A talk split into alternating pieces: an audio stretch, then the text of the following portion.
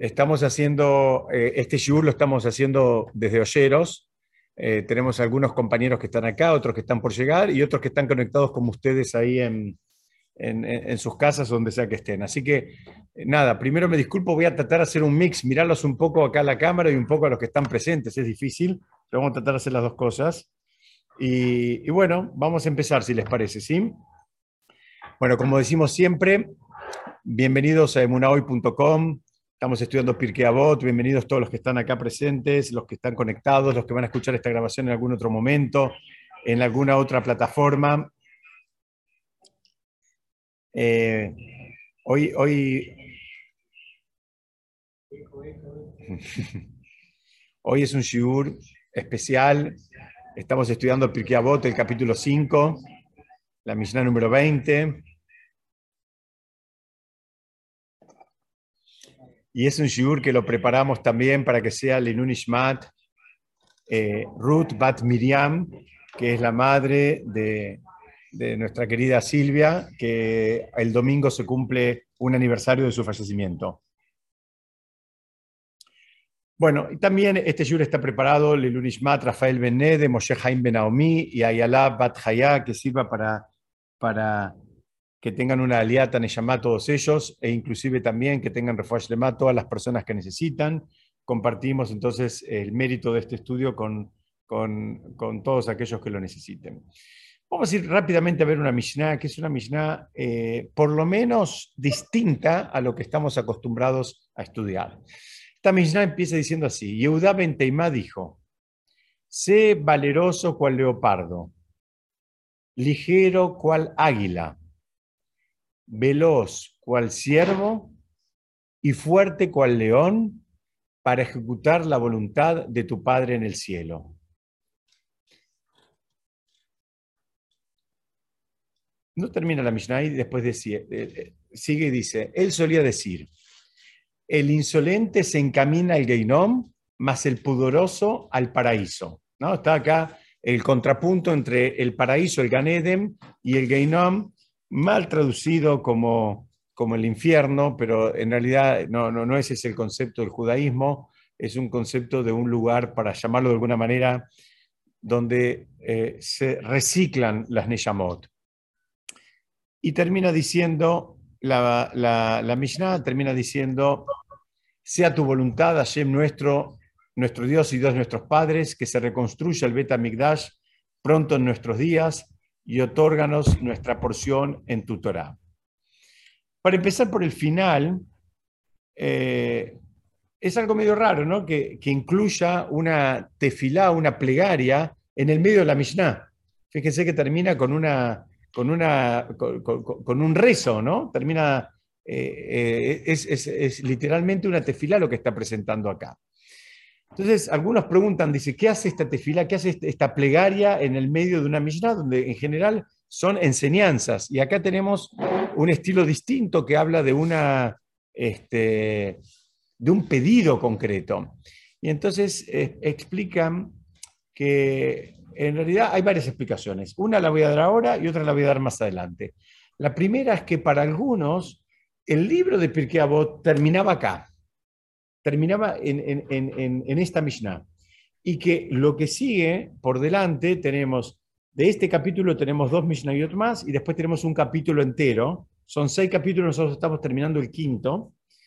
Eh, dice que eso fue un agregado posterior. Entonces, por eso los sabios me pusieron acá, digamos, esta, esta plegaria, porque era donde se estaba terminando un libro. Ustedes saben que es, algo muy, muy frecuente, que cuando se termina un libro, se termina un ciclo, eh, se, agregan pedidos. Por ejemplo, cuando se lee el Teilim, si se termina por lo menos un capítulo, también se, lee un, eh, lo que se dice en hebreo, un Yehi Ratzon, que la traducción es sea tu voluntad, de Hashem, se, se hace un pedido. Entonces, esa es una explicación. La otra la vamos a guardar para más adelante. Entonces, Vamos a ver de vuelta, ¿no? Porque ¿qué habla de esta Mishnah? Está hablando, empieza diciendo, bueno, sé valeroso cual leopardo, da, cuatro referencias de animales, ¿no? Pero te dice, sé valeroso como, el leopardo. Eh, la, palabra es, eh, es de valiente en hebreo y también es, es em, también habla de un concepto de fuerza, ¿no? Después te dice liviano, ligero como el águila. Te dice que seas veloz como el ciervo y fuerte cual león. ¿Pero para qué? Dice, para hacer la voluntad de Hashem. Entonces, acá yo me quiero detener en, varios conceptos. Primero, da referencia a cuatro animales, ¿no? Ahí tenemos el leopardo, el águila, el ciervo y el león. Primera cosa que tenemos que saber es que el leopardo no es el animal más, más veloz o más valiente, y el ciervo no es el más veloz, y el águila no es el que vuela ni más rápido, ni más alto, ni más...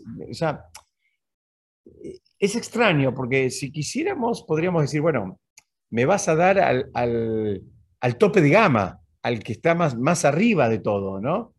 Tal vez el único que, califica es el león, que es el rey de la selva en, algún punto, ¿no? Pero los otros animales, hay animales que vuelan más rápido que el águila y que corren más rápido que el ciervo y que tal vez son también tan o más ágiles que el, eh, leopardo. Entonces, primero, tenemos que, ver qué pasa ahí con estos animales. ¿Por qué estos y no otros? ¿Y, qué es lo que pasa? Y segundo, un concepto que es un concepto eh, para mí sumamente interesante, es un concepto que yo lo aprendí hace poco, no hace mucho, es un concepto que no lo tenemos en otro tipo de educación. Es, una idea que dice que eh, en realidad, prefiero ponerme así, así, estamos más. Eh, es un concepto que en realidad es, es un poco extraño. Primer, primer, primera capita, primer renglón. Lo vimos también en Pirkei que se puede aprender de toda persona, de toda situación, se puede aprender algo. Entonces, esto es una enseñanza que trae el Talmud que te dice, mira, vos también puedes aprender de los animales y de los, del comportamiento y cómo actúan los animales, podés, podés este, eh, aprender. De hecho, el rey Shlomo en el libro Mishle, en el libro Proverbios, él eh, en, varias oportunidades da referencias de animales y dice, aprende de estos, aprende de este o del otro, o, de tal o cual animal. Entonces es un primer concepto que se puede aprender de los animales y, no hace falta que sea el animal más rápido o el más fuerte o el que vuela más alto. Puedes aprender de todos los animales, como también puedes aprender de todas las personas. Primera idea. Segunda idea, que esta es la novedosa, al menos para mí, y es que a veces puede ser que sintamos que no tenemos fuerzas o no tenemos los recursos para, digamos, atravesar determinada situación que nos presenta la vida. A veces puede ser que no tenemos, la, palabra puede ser fuerza, a veces no tenemos entendimiento, hay veces no tenemos paciencia, hay veces no tenemos, este, eh, no sé, em, criterio, pueden ser muchas cosas.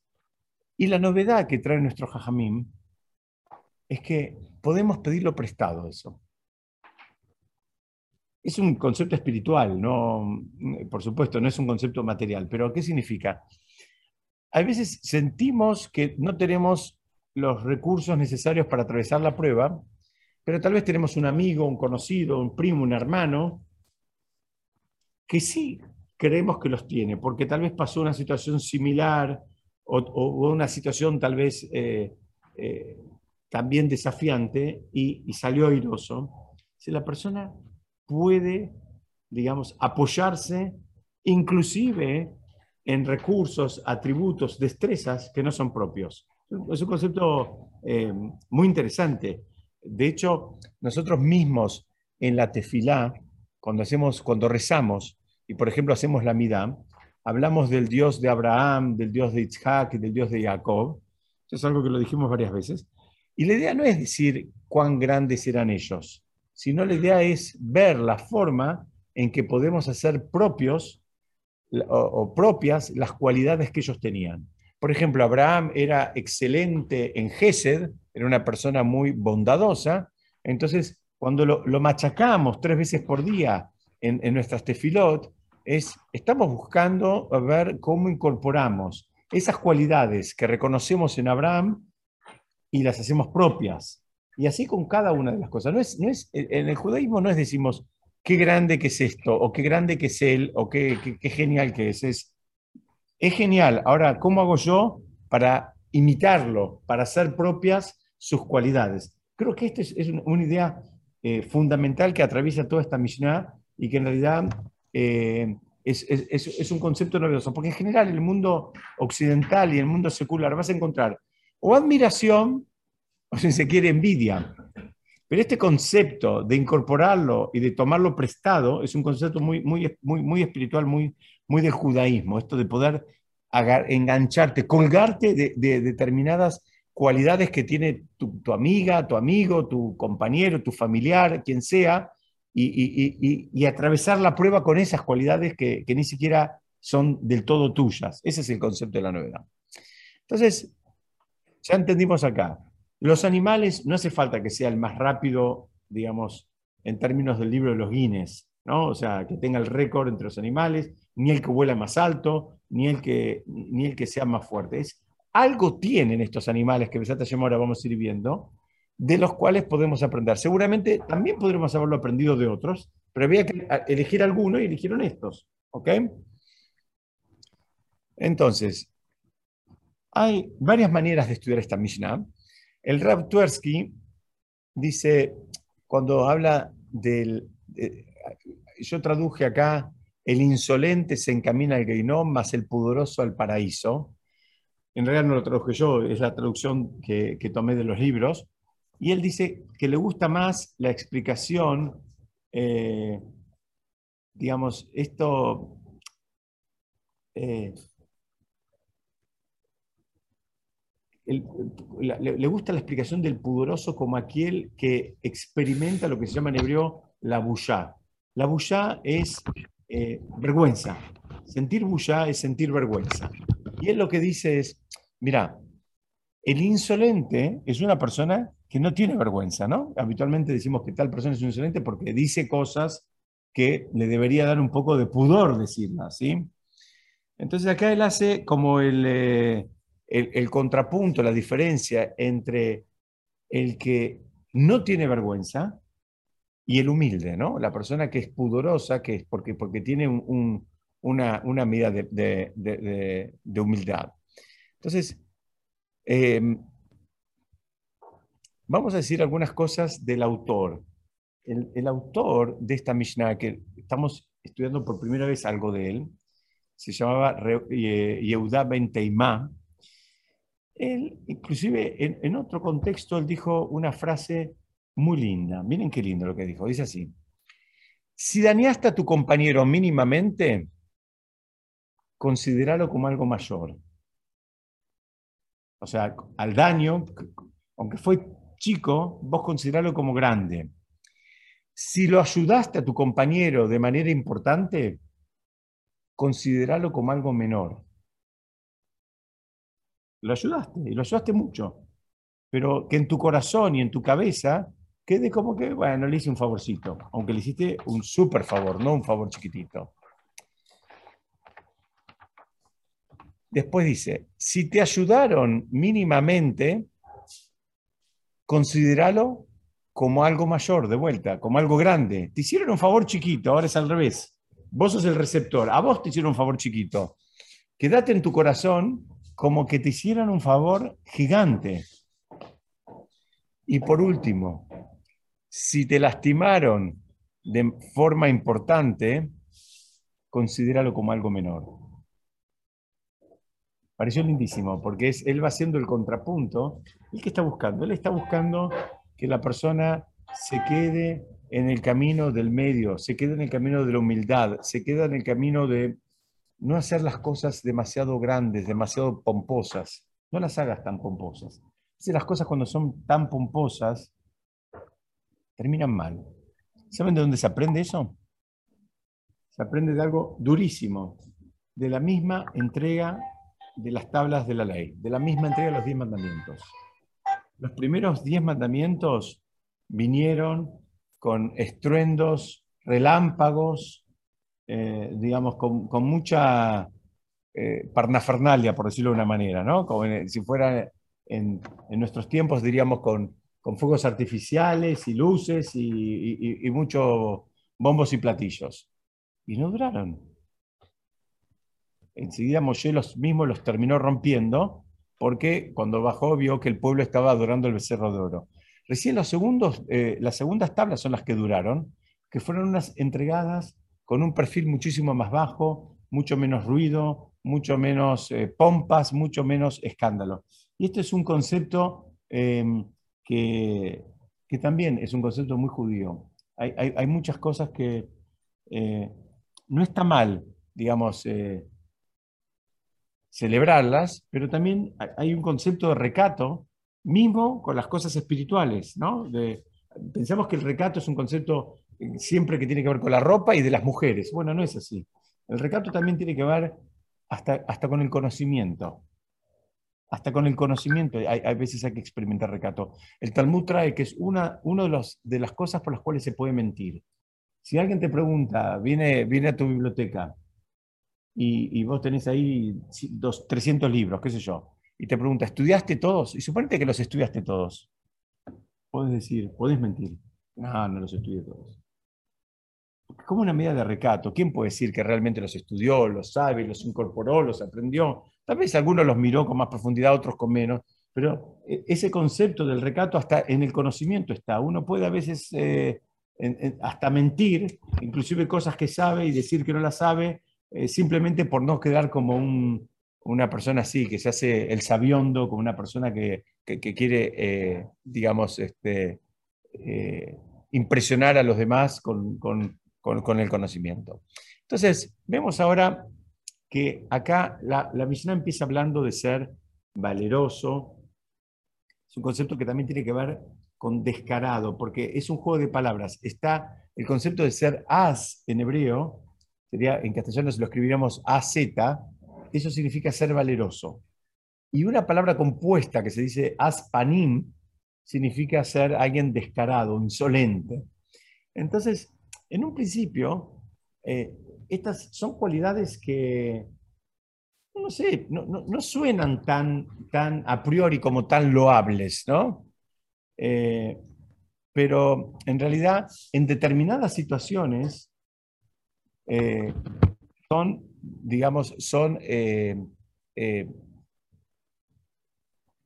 cualidades que sí son loables y que a veces hay que usarlas, hay que ponerlas eh, digamos, en función a esas cualidades. Entonces, digamos, eh, a veces hace falta poner una actitud fuerte, o sea, tener una actitud valerosa, y, en todas las familias pasan cosas. Eh, hay situaciones, hay situaciones difíciles, hay situaciones, que no están bien. Y no siempre hay que quedarse en el lugar del jajaja. Hay veces el que entiende que no está bien y sabe que no está bien y demás, tiene que decir, esto está mal. Se tiene que levantar y lo tiene que decir. O sea, hace falta una, una dosis de, valentía porque es mucho más relax quedarse callado y que se arreglen. Pero en realidad, no, ahí en esa situación, si vos sos el que entiende, si vos sos el que sabe, tenés que tenés que hablar. Lo que pasa que, digamos, eh, esa valentía o esa eh, insolencia que tal vez vas a, tratar de expresar eh, en pos de que te escuchen y te hagan caso, tiene que ser siempre lo que se dice de la boca para afuera, nunca en el corazón. Mismo que a veces tengas que pegar un grito para, no sé, encauzar a alguien, para, para que te escuche, para ayudarlo a que reaccione, ese, ese grito o ese tono de voz fuerte, eh, así, de, liderazgo y de mando y demás, eh, está permitido usarlo siempre y cuando no refleje un sentimiento que hay en tu corazón, que sea una cosa que vos lo haces, digamos, como se dice en general, por la galería. Haces el show para que tus palabras tengan más efecto, pero de ahí a que realmente haya dolor, enojo o, malicia en tu corazón, hay un mundo de diferencia y eso está absolutamente prohibido. Entonces, vos tenés que de pronto corregir a alguien, reprimir a alguien, puede ser un hijo, puede ser un amigo, pues alguien está haciendo las cosas mal, vos sos consciente, lo ves, lo sabés, lo tenés que decir, lo tenés que hablar, lo tenés que manifestar. A veces enérgicamente, pero esa energía eh, solamente es de la boca para afuera. No, no, eh, eso no te da derecho a eh, experimentar enojo u odio o lo que sea en tu corazón.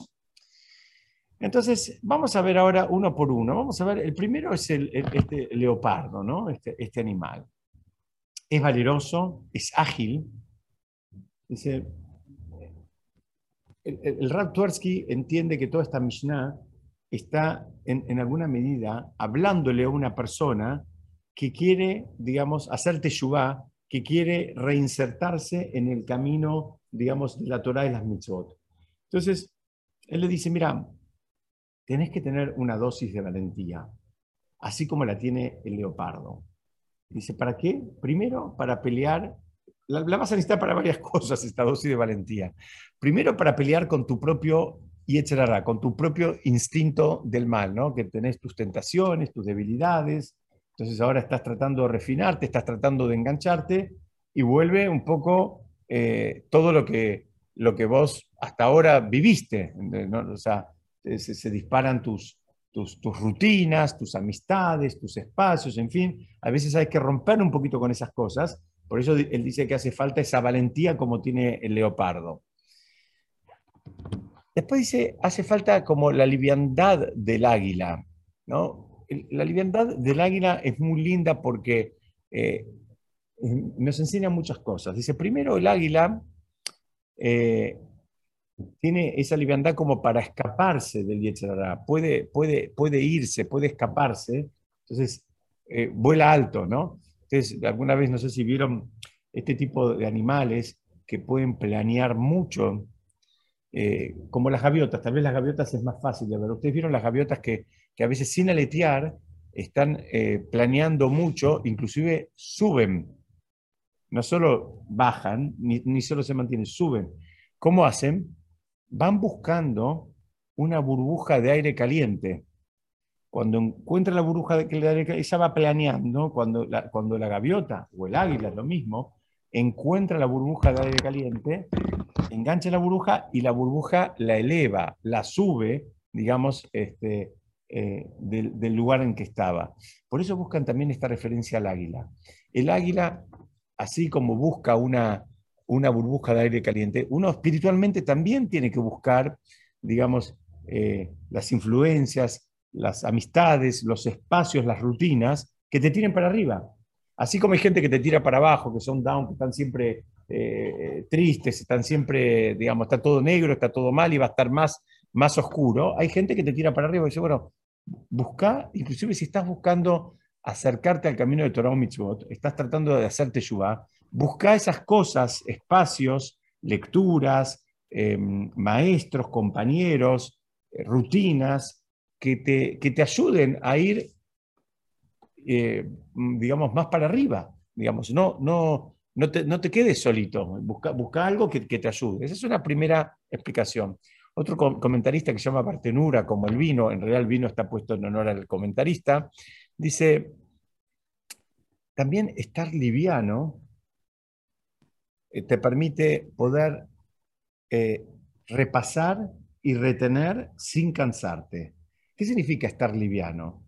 Está liviano, cuando tenés la cabeza en esto y no en otras 300 cosas más. Tenés la cabeza en esto, ahora, ahora estás estudiando esto y estás a full con esto, no es que estás eh, eh, preparando la comida y haciendo esto, organizando la agenda de mañana, reprogramando eh, otras actividades, no, estás liviano, quiere decir, estás con esto. Dice, el consejo de para estar liviano tiene que ver con, esto. Entonces, hay, una, hay otra, otra explicación que dice que el águila vuela alto, contempla desde arriba, y mismo si va a elegir una, una presa, no se abalanza, digamos así, repentinamente. También tiene una forma de, de, volar que baja como planeando escalonadamente. Entonces dice, ¿qué significa esto? ¿Qué podemos aprender de todo esto? Dice que la persona cuando va a hacer teshuvah, la persona ahora quiere hacer teshuva, quiere acercarse al camino de la Torah y demás, también lo van a pinchar. ¿Quiénes? La familia, los amigos, los conocidos, le van a decir, ¿qué te pasó? ¿Te lavaron la cabeza? ¿Qué, te hicieron? ¿Te volviste loco? ¿Ahora qué, qué, más vas a hacer? O sea, van a escuchar esos comentarios, este, porque, porque es muy común eso.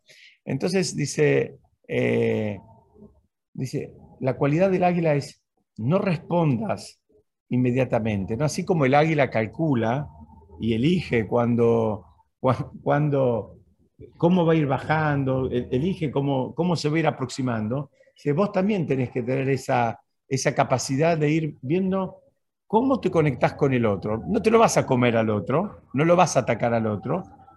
Tal vez el otro te está atacando a vos, pero vos no reacciones, vos andás escalonadamente. Ese es eh, otro de los aprendizajes, digamos, que traen los jajamín del, tema del águila. Y el último, un interesantísimo, que en realidad habla, eh, eh, se apoya en un salmo del Teilim, en el capítulo 103, en el versículo 5, eh, dice en hebreo, Amasvia betobe deja, tithadesh, kanesher neureja.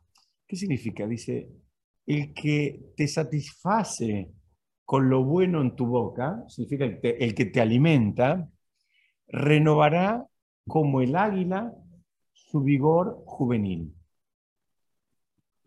La verdad, yo no soy especialista en águilas y lo que voy a compartir no es del mundo de la eh, zoología, sino que es del mundo de la Torá, que hay un midrash que explica, dice que el águila parece que a, medida que va envejeciendo en, edad, también se va renovando, se, le va renovando el, plumaje. Él, hasta físicamente, por un lado van pasando los años, por otro lado experimenta una renovación es algo parece que único. Eh, perdón, yo no lo chequeé en, un libro que tenga que ver con, si alguien tiene ganas lo puede chequear. Yo no necesito chequearlo porque tomo el aprendizaje de los sabios, los sabios no perdían, no perdían el tiempo, no eran tontos, y si lo dijeron es porque algo habrán visto, digamos, en, esta, en esta cualidad de, los águilas. Entonces dice, mira, hay que encontrar también una diferencia entre el, mundo, digamos, de la Torá y el mundo que no tiene que ver con la Torá.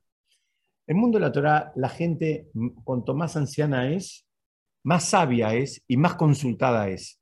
Los grandes sabios del pueblo judío, que son los más consultados en todo el mundo, están todos arriba de los 90 años. Todos, todos son de más, de 90 años.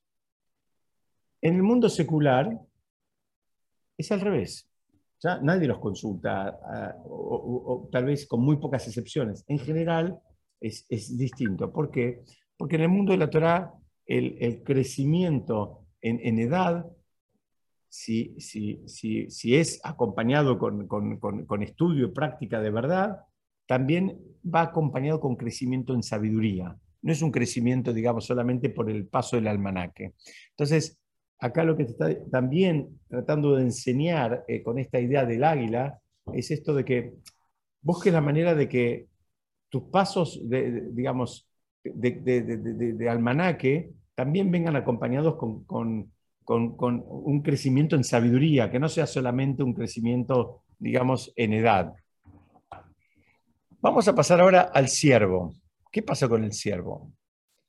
El ciervo tiene, tiene algunas características. Primero, corre, pero no es el animal más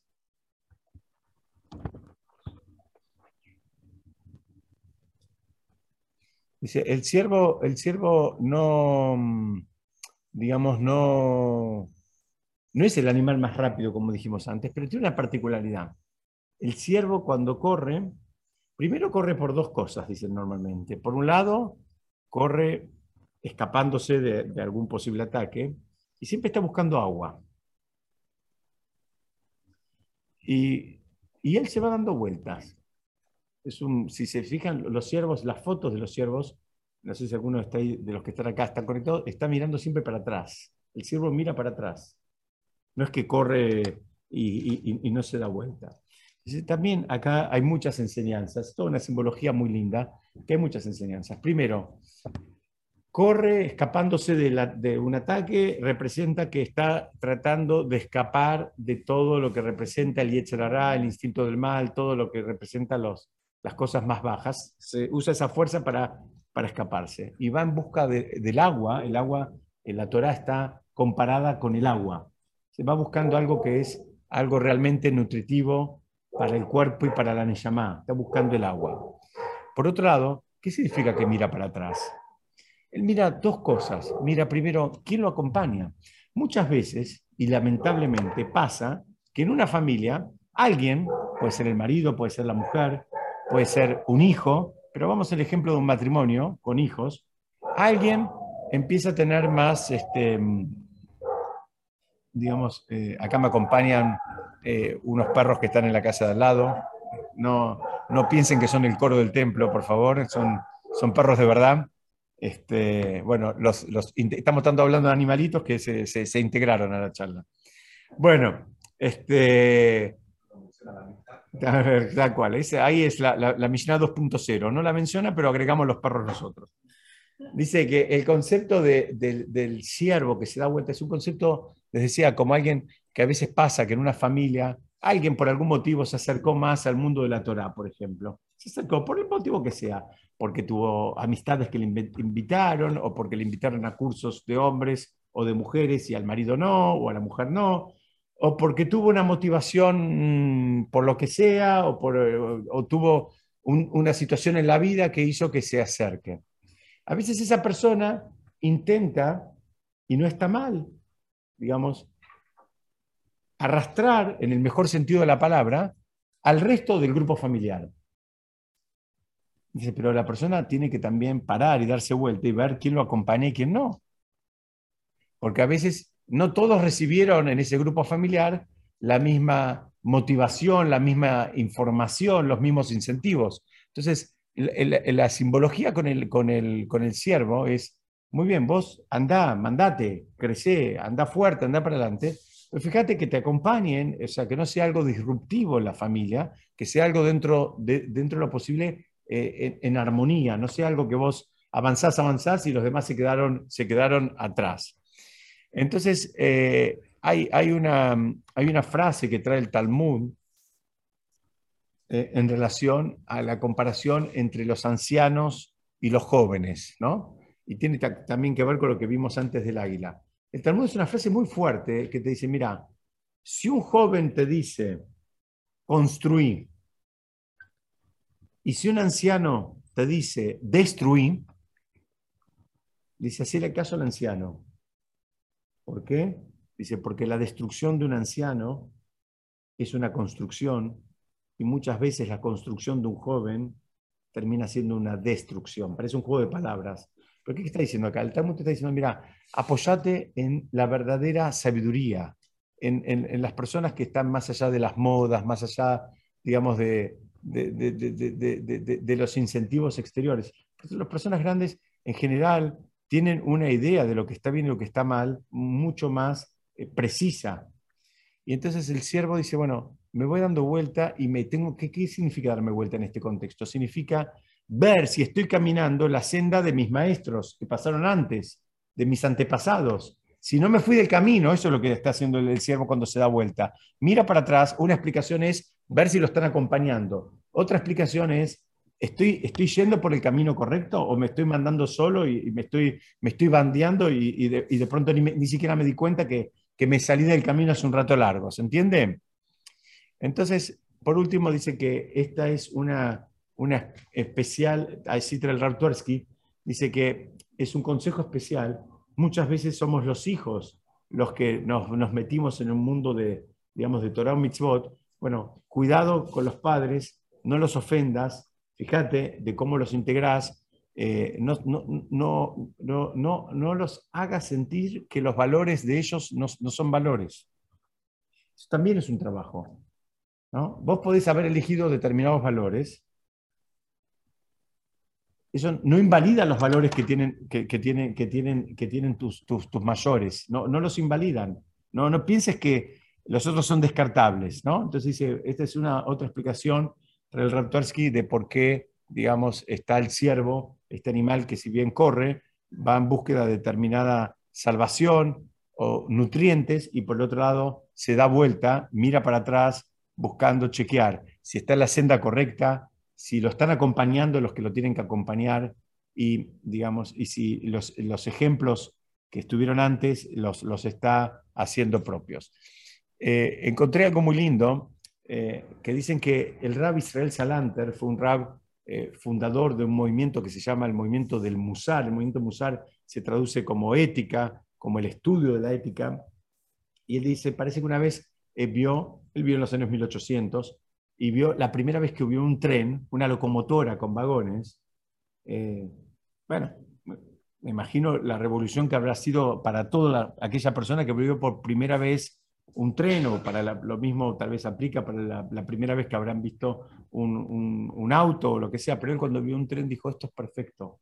Dice, hay una locomotora que va adelante y que siente, digamos, eh, es con, con ardor y con fervor, y tiene la fuerza de arrastrar a un montón de otros más.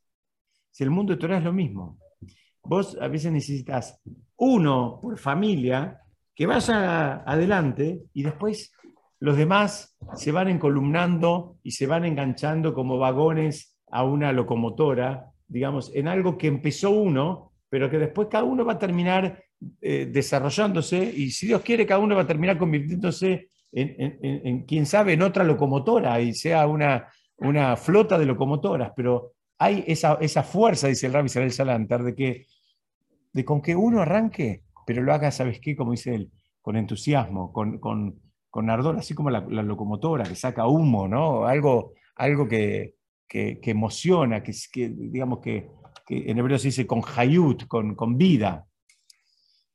Y llegamos al león. ¿Qué pasa con el león? Dice león, dice, si te ataca el Yetzerará, usa las fuerzas del león para liberarte de él. O sea, de vuelta, a veces puedes sentir que no tenés fuerza, lo que dijimos al principio. Pedile prestada la fuerza a un león. Actúa como si, como si fueras un león, aunque no lo seas, aunque te sientas que sos un, este, un, un, ratoncito. Perdóneme, voy a interrumpir un minuto para contar una historia que me contó el Rambendi. Dice que una vez había en la selva, se cazaba el león. Entonces invitó a todos los animales de la selva. Entonces se hacía la jupá y se cazaba el león y estaban eh, todos los animales invitados. Bueno, se hace la jupá, todo muy lindo, y empieza el baile, como habitualmente en las, fiestas nuestras, ¿no? Entonces ahí nomás termina la jupá, pisa la, pisa la copa este leoncito, y empieza la la la la la la la la y empiezan a hacer rondas, todos los animales van bailando, que yo, y se van turnando con el, con, el león porque es el jatán, es el novio. Y en un momento el, ratón se pone a bailar con el león, así, en, rondita, así, le toca su turno, está bailando el león, le dice, felicidad, más alto hermano, le dice. Y el león lo mira enojado, le dice, gracias por el más alto, pero ¿qué tanto hermano? Dice, vos sos un ratón y yo soy un león. ¿Dónde va? ¿Dónde aplica la palabra hermano? Y el ratón lo mira y le dice, antes de casarme, yo también sentía que era un león.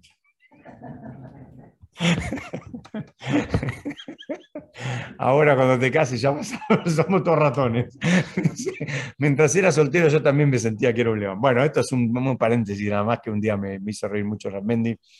Entonces, ¿qué podemos aprender del león? Más allá de esto que acabo de contar, ¿qué podemos aprender del león? una, cosa es también la fuerza, la, fuerza del león. A veces hay, cosas que hacen falta ponerle garra, hace falta ponerle fuerza para, digamos, para desaprender cosas. Es mucho más difícil desaprender algo que aprender algo nuevo. Algo que lo hicimos durante un tiempo de determinada manera una rutina que tuvimos de determinada manera y ahora queremos cambiarla porque estamos eligiendo un nuevo, un, nuevo estilo de vida, aunque lo elijamos y demás, es difícil. Claro que es difícil. Bueno, usar la, la fuerza del león, las, las garras del león, us, usalas.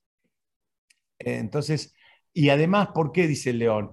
Porque la persona, en realidad, a medida que va creciendo espiritualmente, le van apareciendo desafíos más complejos porque va pasando de grado.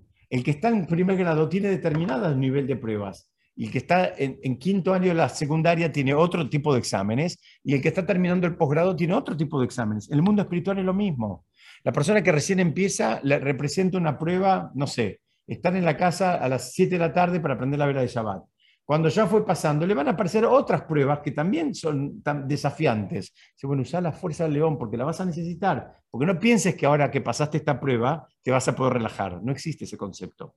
No existe ese concepto. No, eh, no, no, no existe la idea de que, bueno, ahora ya está, ya pasé esta, pasé la otra, ahora ya está, me relajo. No, vuelve, vuelve, vuelve, vuelve todo. Entonces necesitas tener esa fuerza. Y otro concepto del león muy interesante que el león elige una presa y se focaliza, se concentra en la presa y ataca a la presa y pone su energía en esa presa. Dicen nuestros, nuestros jajamín, nuestros sabios, también tenés que aprender de león. Vos tenés que elegir cuáles son tus batallas. Vos tenés que elegir qué es lo que querés. No, quiero todo. ¿Sabes qué? Cuando querés todo no querés nada. Tenés que elegir, a ver, ¿qué es lo que querés? ¿Qué es lo que querés para tu vida? ¿Qué es lo que querés digamos, en tu, en, tu vida personal, en tu, en tu, relación de pareja, eh, en, tu vida comercial, en tu, vida espiritual. Tenés que elegir un poco lo que querés. Tenés que, así como león elige y dice, bueno, voy por esta presa, no, no, no andas pasando de una a otra. Elige una y va, va tras ella. Nosotros también tenemos que elegir las batallas, tenemos que elegir cuáles son nuestras, nuestros, digamos, eh, en dónde vamos a concentrar los esfuerzos hay algunas que tal vez cuando analizamos no valen la pena. No vale la pena el esfuerzo ahí. Entonces tenemos que poder, digamos, hacer ese ejercicio. No todas las batallas que pasan por ahí son para que yo las agarre. Algunas valen la pena y otras, ¿sabes qué? No es mía, no es para mí esta. No es para mí, hay que saber aprender a decir que no. Aprender a decir que no es también decir que sí a otra cosa, ¿no?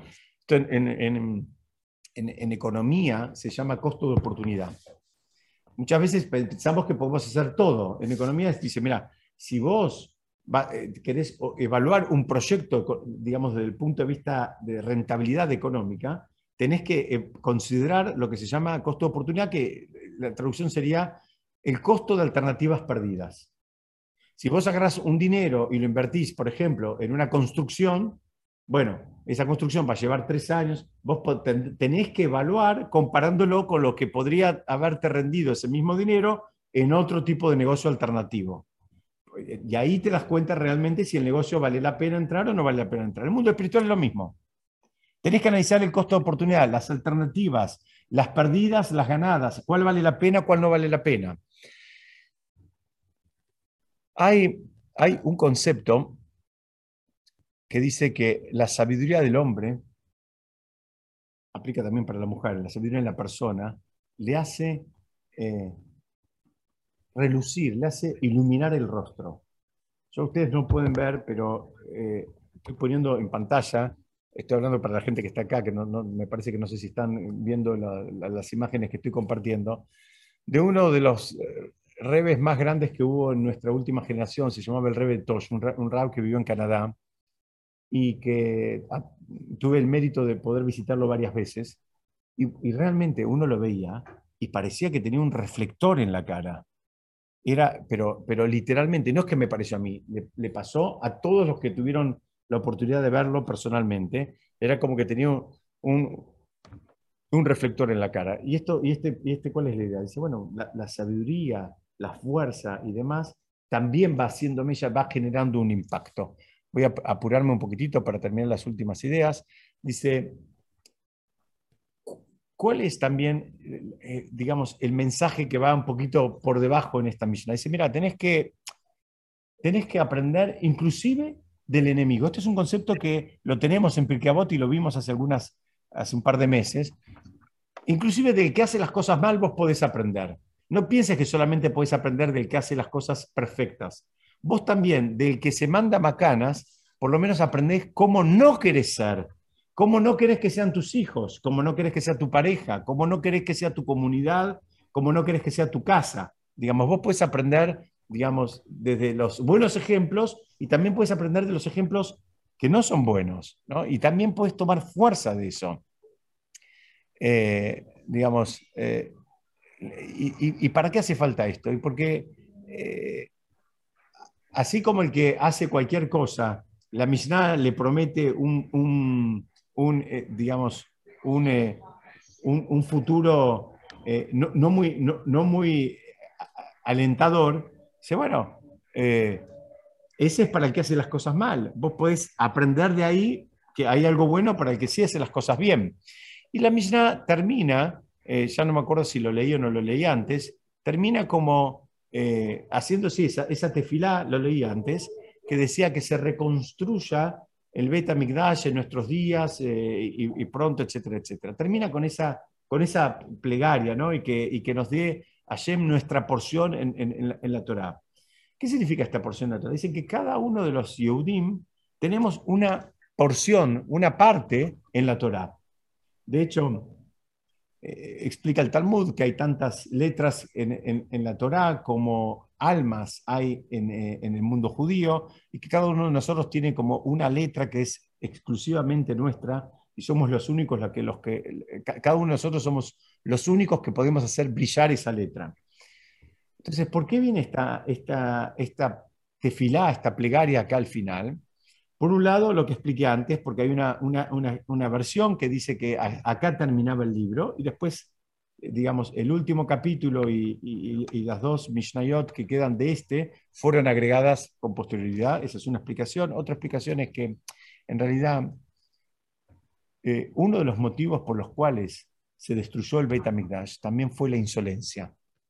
Entonces, cuando está, cuando está pidiendo que se reconstruya el Beit HaMikdash, está pidiendo un estado donde volvamos a estar todos, digamos, eh, en eje, volvamos a estar todos ordenaditos, con donde no haya maldad, donde no haya agresividad entre las personas, donde no haya... Eh, el concepto de insolencia es un concepto de agresividad, ¿no? de, de, decir algo que lastima y, que no te importe, ni siquiera eh, pensar antes de decirlo, lo decís de una manera insolente, es eso, es como que estás eh, trabajando sin filtro. bueno, si se destruyó el betamigas por eso, estamos haciendo una tefila para que se reconstruya el Betamigdash, significa que estamos pidiendo que eh, esa cualidad de, pudor que se perdió se, reconstruya en nuestros días. Estamos pidiendo entonces que Hashem nos dé nuestra porción en la Torah, ¿qué significa? Que, podamos tener nuestra parte de la Torah, para eso es condición sine qua non haber desarrollado la humildad. Una persona insolente, eh, digamos, eh, puede tener mucha información, puede tener muchos datos, pero no tiene Torah todavía. Digamos, la manera de incorporar la Torah es, en un trabajo de las Midot, básicamente desarrollando la humildad.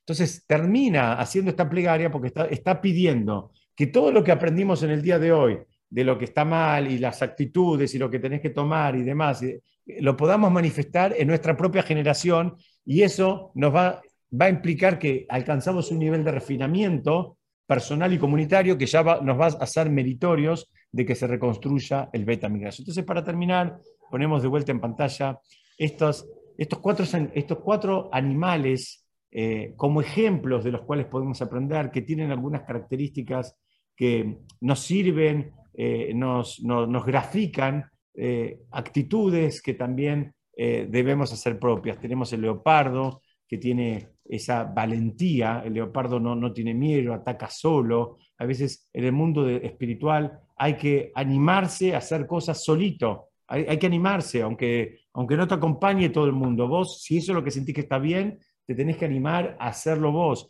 Hay que ser como el águila, liviano, ser lento, así como el águila no baja, no baja rápidamente, vos tampoco bajas rápidamente de nivel.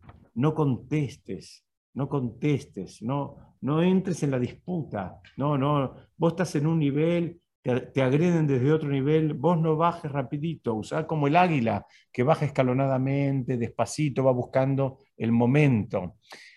Usa la fuerza del siervo, el siervo busca eh, escaparse de, las, posibles agresiones, busca los nutrientes, chequea para atrás, chequea si lo acompañan los que lo tienen que acompañar o si se quedó solo ahí adelante, chequea también si está en la senda correcta y si no se, se, fue del camino. Esa es la fuerza del león. El león elige la batalla. El león elige lo que él quiere. El león tiene su agenda. No, la agenda no se la virlan por algo que está de moda, por lo que hacen los demás, por lo que hacen todos. él sabe lo que quiere y él se, ordena y va en función de ese deseo y elige una cosa, como dijo el rey David. El rey David dijo en el Teilim, dice que él pidió una cosa y esa es la que va a seguir pidiendo. Él pidió algo espiritual, pero la persona muchas veces piensa, no, pero yo quiero muchas cosas. No funciona así. A veces cuando uno quiere muchas cosas, en definitiva es como que no quiere nada. Bueno, perdón que se hizo un poquitito más tarde. Muchas gracias a todos por conectarse. No sé si alguien quiere hacer algún comentario, alguna, alguna pregunta, los que están acá o los que están ahí. Eh, para todos, voy a ver, alguien me escribió algo, ah, alguien me escribía que no tenía sonido pero yo no, tengo nada para arreglarlo, eso es algo de la conexión de ustedes. Eh, si, tienen algo, estoy a disposición. Si no tienen nada, Besrat Hashem, seguiremos estudiando la semana que viene, que también lo vamos a hacer presencial acá en Aceros para que el que quiere pueda venir. Ah, muy bien, acá muy bien Silvia Lachadeket, muy bien. No hablen nada de Hanukkah. Este domingo a la noche, si Dios quiere, es eh, la festividad de Hanukkah. Y bueno, eh, ya voy a ver si mando eh, algo por audio y si tienen tiempo de escucharlo antes de Hanukkah, pero principalmente la gran mitzvah de Hanukkah es, por un lado, reconocer y estar contentos por milagros que nos pasaron a nosotros y a nuestros antepasados.